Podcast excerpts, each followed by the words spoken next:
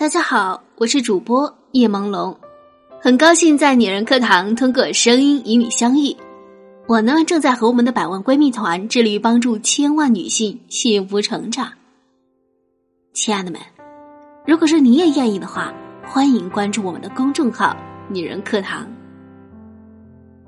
今天呢，要和您分享的这篇文章来自曹植小妹，文章的题目是“让七百万人”。脸红的穷女人，我最喜欢她的俗。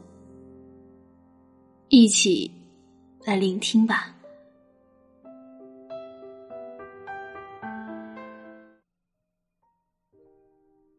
每个人的童年都有一些独特的记忆。周星驰曾分享过一段儿时经历：小的时候非常喜欢一个玩具，但家里太穷。只好偷拿妈妈的钱去买。后来，他把这段经历拍进了电影《长江七号》。童年的磨难对孩子总是有很大的影响，但开明的家长也能带着孩子翻越苦难这座山，发现一个更广阔的精神世界。几十年前，日本喜剧大师。岛田洋七向外婆发出了灵魂拷问：“我们家为什么这么穷？”外婆回答：“穷有两种，穷的消沉和穷的开朗。我们要做开朗的穷人。”这句看似没用的鸡汤，却彻底改变了他的人生轨迹。和外婆在一起生活的八年，被岛田洋七写成了一本书，一经推出，在日本卖出七百万册，连续三年占据畅销榜。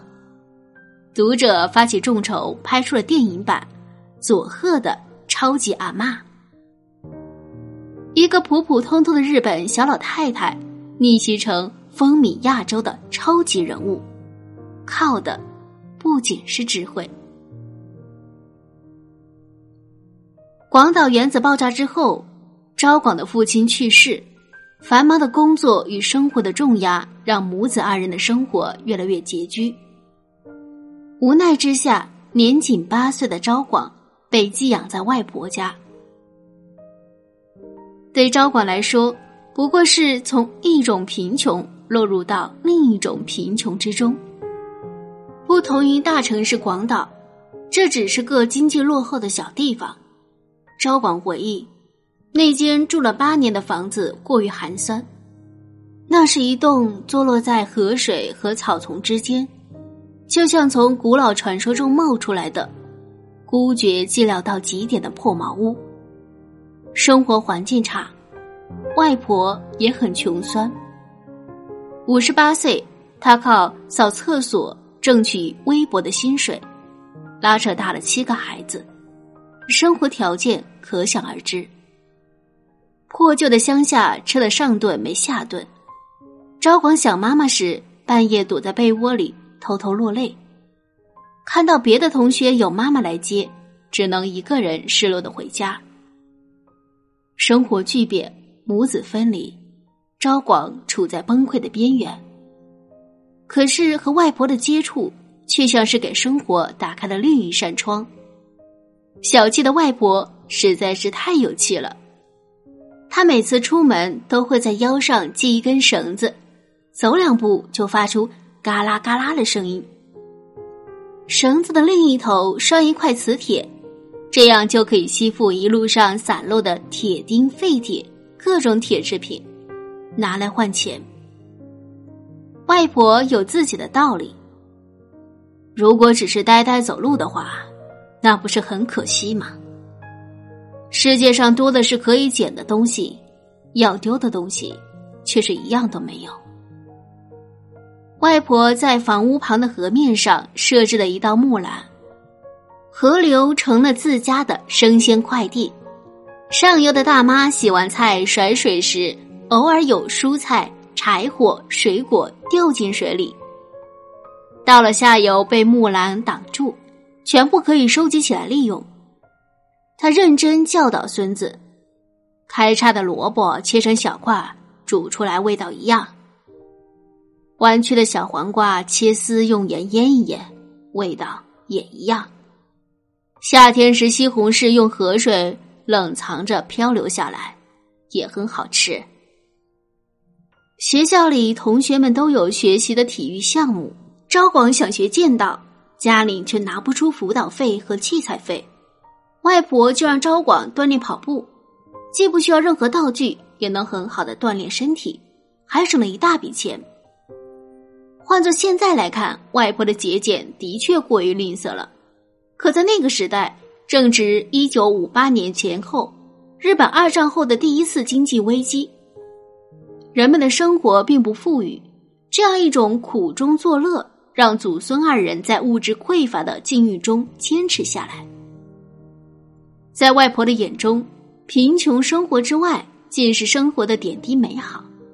世界从来不是非好即坏，你怎么看待它，它就怎么回报你。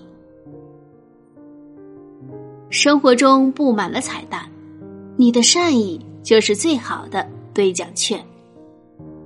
招广贫穷的乡下生活中，遇到了很多温暖的小细节，比如运动会上。跑步一直是招广的骄傲，可午餐时间让他畏惧。同学都和家长围坐在草坪上用餐，一家人说说笑笑，看着别人父母带来的丰盛午餐，再低头看看自己瘪瘪的便当。他一个人躲到教室吃饭。这个时候，学校里的一位老师找到招广，说自己肚子痛，要吃对肚子好的梅干。招广的便当刚好有这些。交换便当之后，招广第一次见到这么多好吃的：炸虾、香肠、鸡蛋。运动会结束之后，招广和外婆讲起今天老师的奇怪举动。外婆讲了一个他至今记得的道理：要做的让人不会觉得难堪，那才是真正的体贴。等赵广明白过来，才知道，老师装作肚子痛来换便当，是在悄悄维护他的自尊。之前还抱怨身边人太冷酷，不够体贴自己的情绪，现在才发现，不经意间忽略了太多小小的善意。外婆告诉赵广，碎豆腐更便宜，只要原价的一半。每次卖豆腐的大叔路过家门口时，他都会跳着出门迎上去问有没有碎豆腐。有一次没有碎豆腐了，看着招广没精打采的往家里走，大叔叫住了招广。他戳破了一块完好的豆腐，按半价卖给他。招广看着大叔的笑脸，讲不出话，只能扎扎实实的给大叔鞠一躬。招广在善意中成长，也学会了温暖的去爱身边的人。看到外婆旧眼镜的镜片总是掉，却又舍不得买，招广用着课余时间拼命的打工挣钱，用自己挣来的钱买来的眼镜，偷偷换掉外婆的旧眼镜，还开玩笑说是去世了的外公看到外婆这么辛苦，奖励给外婆的。这份心照不宣的善良，招广学得很好。世间的爱有很多种类，对招广的外婆来说，朴实的爱最为浓厚。外婆总是能抓住各种小契机，磨练招广的性格。招广刚来的那天，外婆没有丝毫热情欢迎的意思，反而板着一张脸，首先带他去灶房，让他学会自己做饭。第二天，思念母亲的昭广想沿着铁路走回广岛，被警察送回来的时候，外婆也没有表现出过分关心，因为他知道，要用这份冷漠逼着昭广迅速适应陌生孤单的生活。其实，他对昭广的体贴和疼爱是细微到骨子里的。一天带招广上学，他本来想听完第一节课。但看到同学嘲讽外孙：“你的妈妈好老。”他立刻借口有事去忙，离开了学校。他害怕自己的存在给昭广留下心理负担。学校开运动会，心急的外婆一大早就起来，她对着家里的母鸡不断吆喝，希望能下个蛋，这样就能放进外孙的便当里了。收到昭广妈妈暂时没法回家的信件，外婆小心藏在坐垫下面，生怕昭广看到伤心。一天。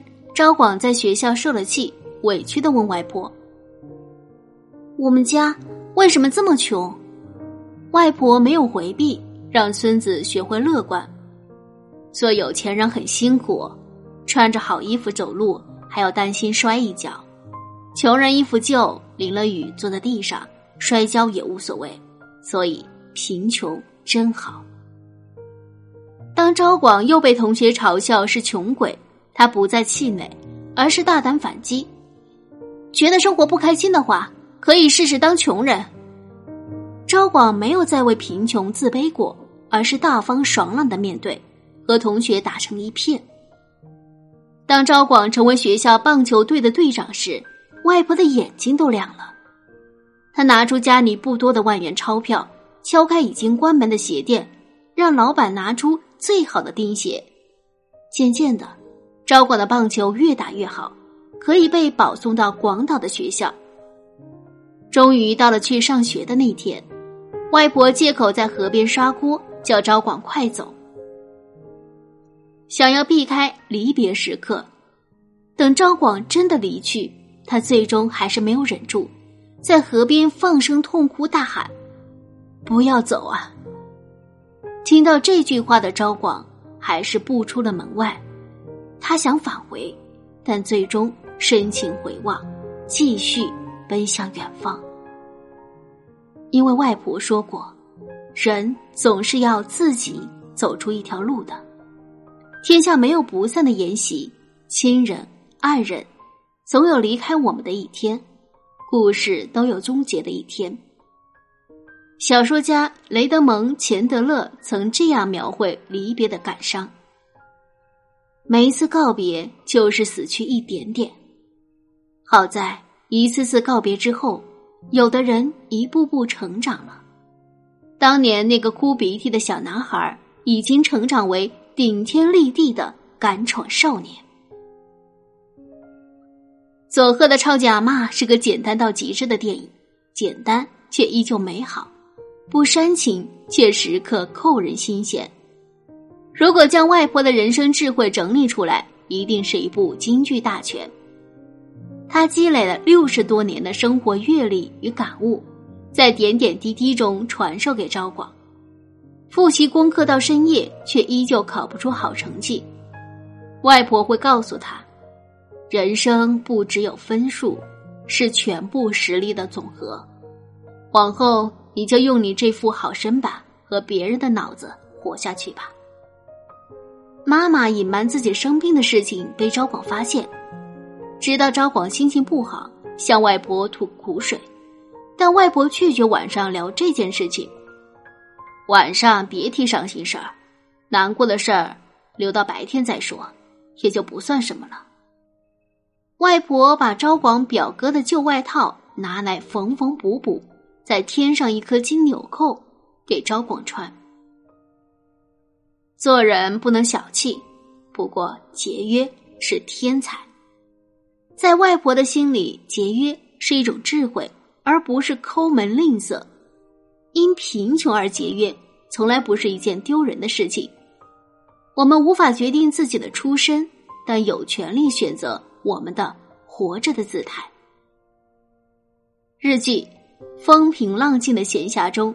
女主角大岛为了省钱，会在家里种豆苗吃，会在每一个插线板前做好标签，提醒自己出门关掉不需要的电器，节省电费。